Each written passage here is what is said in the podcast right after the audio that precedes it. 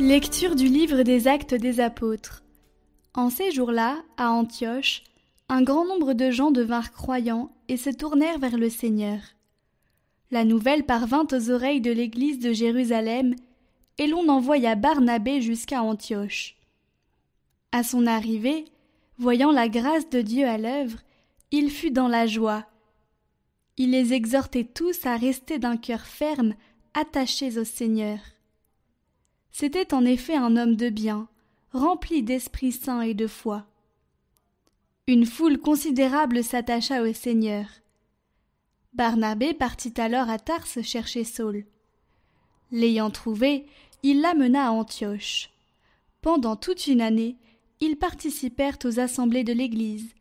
Ils instruisirent une foule considérable. Et c'est à Antioche que, pour la première fois, les disciples reçurent le nom de chrétiens. Or, il y avait dans l'Église qui était à Antioche des prophètes et des hommes chargés d'enseigner. Barnabé, Simon appelé le Noir, Lucius de Cyrène, Manaën, compagnon d'enfance d'Hérode le tétrarque, et Saul. Un jour qu'ils célébraient le culte du Seigneur et qu'ils jeûnaient, l'Esprit Saint leur dit Mettez à part pour moi Barnabé et Saul, en vue de l'œuvre à laquelle je les ai appelés. Alors, après avoir jeûné et prié, et leur avoir imposé les mains, ils les laissèrent partir.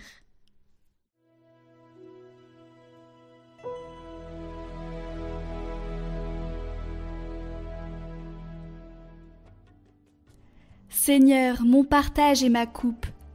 Garde-moi, mon Dieu, j'ai fait de toi mon refuge. J'ai dit au Seigneur, tu es mon Dieu. Seigneur, mon partage et ma coupe. De toi dépend mon sort.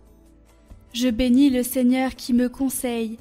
Même la nuit mon cœur m'avertit. Je garde le Seigneur devant moi sans relâche.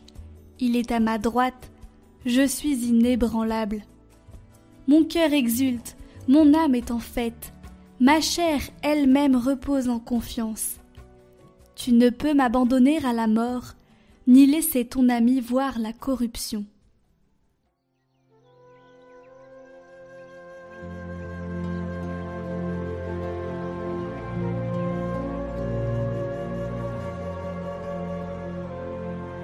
Évangile de Jésus-Christ selon Saint Matthieu.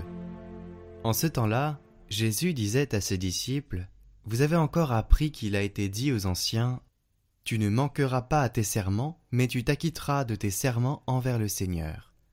Eh bien moi, je vous dis de ne pas jurer du tout, ni par le ciel, car c'est le trône de Dieu, ni par la terre, car elle est son marchepied, ni par Jérusalem, car elle est la ville du grand roi. Et ne jure pas non plus sur ta tête, parce que tu ne peux pas rendre un seul de tes cheveux blancs ou noirs. Que votre parole soit oui si c'est oui, non si c'est non. Ce qui est en plus vient du mauvais.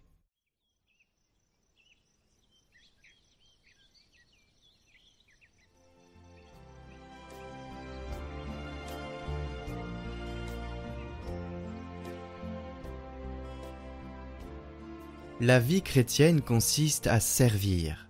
C'est très triste quand nous trouvons des chrétiens qui, au début de leur conversion ou de leur prise de conscience d'être chrétiens, servent, sont prêts à servir, servent le peuple de Dieu, et après finissent par se servir du peuple de Dieu.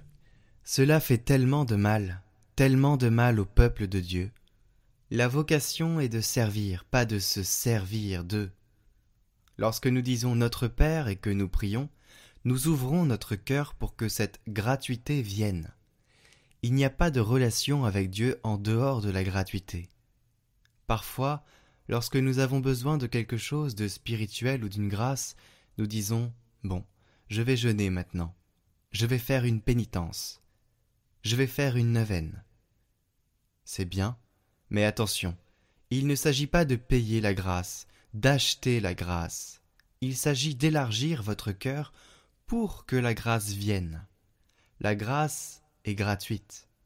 Cette relation de gratuité avec Dieu est ce qui nous aidera ensuite à la voir avec les autres, tant dans le témoignage chrétien que dans la vie pastorale de ceux qui sont les pasteurs du peuple de Dieu.